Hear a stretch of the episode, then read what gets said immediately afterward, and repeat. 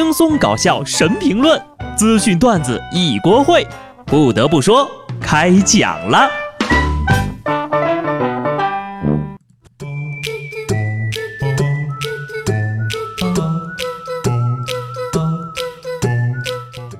Hello，听众朋友们，大家好，这里是有趣的。不得不说，我是机智的小布。明天就是双十一了，从昨天开始就有了预防三连。幺幺九幺幺零幺幺幺幺，分别是防火防盗防剁手。双十一本来也没什么大不了的，反正都这么多年了，我也没有什么闲钱买买买。但是今年的情况有所不同了。往年过双十一，你默默的看别人买买买，顶多说明自己穷。穷呢也没什么大不了，往上倒三代，谁家还没穷过呢？今年要是依然默默地看着别人买买买，那暴露的问题可就不只是穷了呀！大家都知道，双十一不过是商家的套路，只是万万没想到，今年的套路怎么就那么深呢？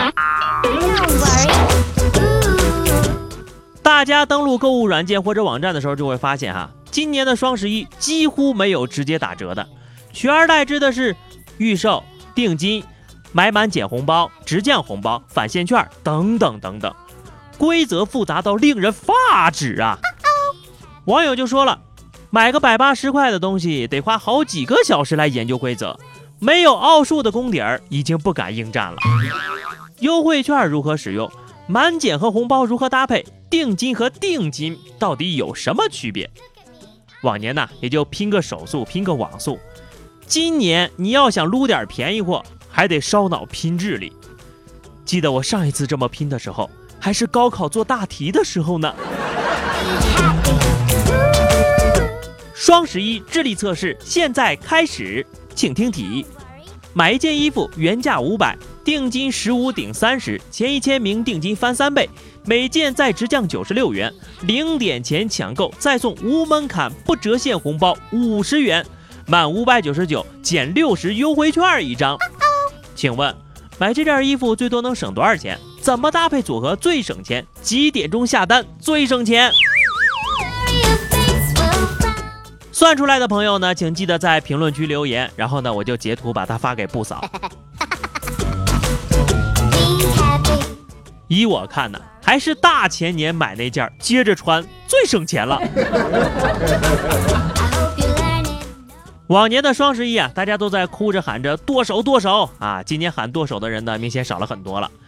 有的是因为去年败的零食、前年囤的卫生纸、大前年的洗发水都还没用完呢，剁掉的手还没长出来呢。有的呀，纯粹就是数学没学好，不知道该怎么剁，横着剁还是竖着剁呢？所以为了过好双十一，我可能需要一个人工助理。一年到头呀，就巴望着双十一能省点钱。结果却发现，不仅钱不够用了，连智商都不够用了。可是想想啊，说要是智商够用，还能缺钱吗？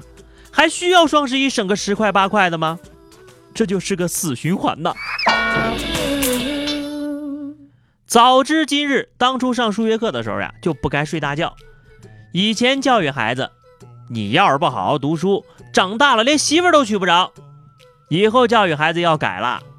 你要是不好好读书，长大了不仅娶不着媳妇儿，就连双十一想省点钱都不知道该怎么办。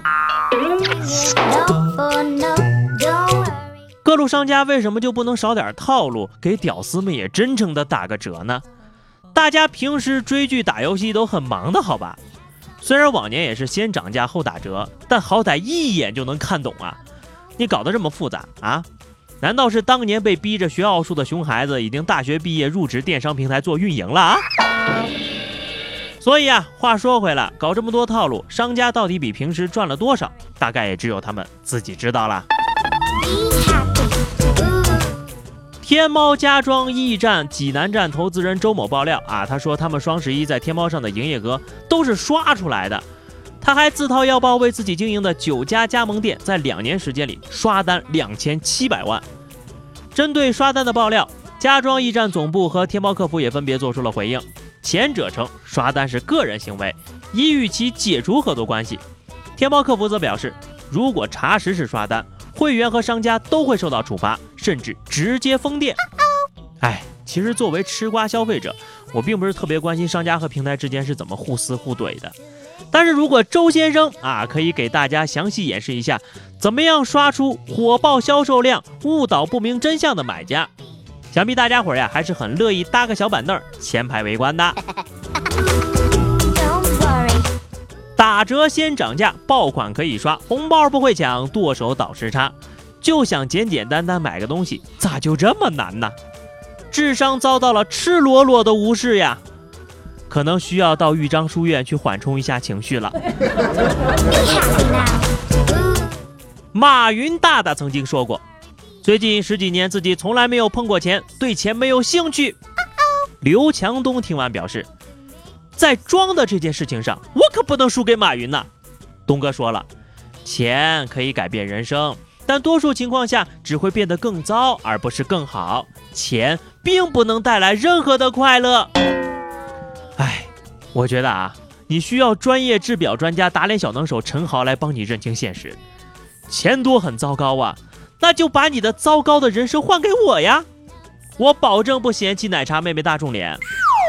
你们这一个个的老板呢，能不能向我诚实一点，坦然面对自己的巨额财产？东哥，用钱买不到快乐，你肯定是进错店了。要不你上淘宝试试？原来有钱会变惨呐，所以这就是我保持贫穷的原因。下面这哥们儿似乎感受到了绝望，太上进，想要多赚点钱，真的会带来糟糕的事情。太爱工作反而丢了工作。